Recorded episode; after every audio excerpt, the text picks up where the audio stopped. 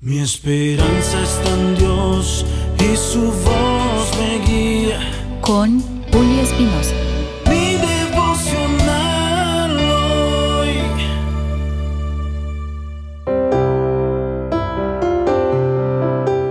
Mi devocional hoy, viernes. Seamos siempre agradecidos. En Hebreos capítulo 12, verso 28, dice, nosotros estamos recibiendo un reino que nadie puede hacer tambalear. Por eso, seamos agradecidos y adoremos a Dios de la manera que a Él le agrada. Hagámoslo con respeto y con temor. Te invito a reflexionar en esto. La mayoría del tiempo, centramos la atención en aquellas cosas que nos hacen falta nos acostumbramos a quejarnos por lo que no hemos conseguido, más que dar gracias por aquello que sí tenemos y que hemos alcanzado. En el reino de Dios, el sentido de la gratitud no implica solo el agradecer por haber recibido algo. La gratitud va mucho más allá. Es caminar todo el tiempo sabiendo que hay alguien que cuida de ti que te ama y suple todas tus necesidades.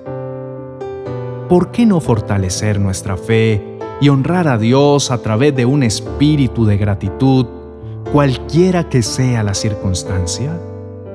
Empezar a percatarnos de cada bendición que el Señor ha puesto en nuestras vidas y dar gracias por cada una de ellas, alineándonos con su voluntad, es además una herramienta poderosa para abrir las ventanas de los cielos y haya lluvia de bendiciones.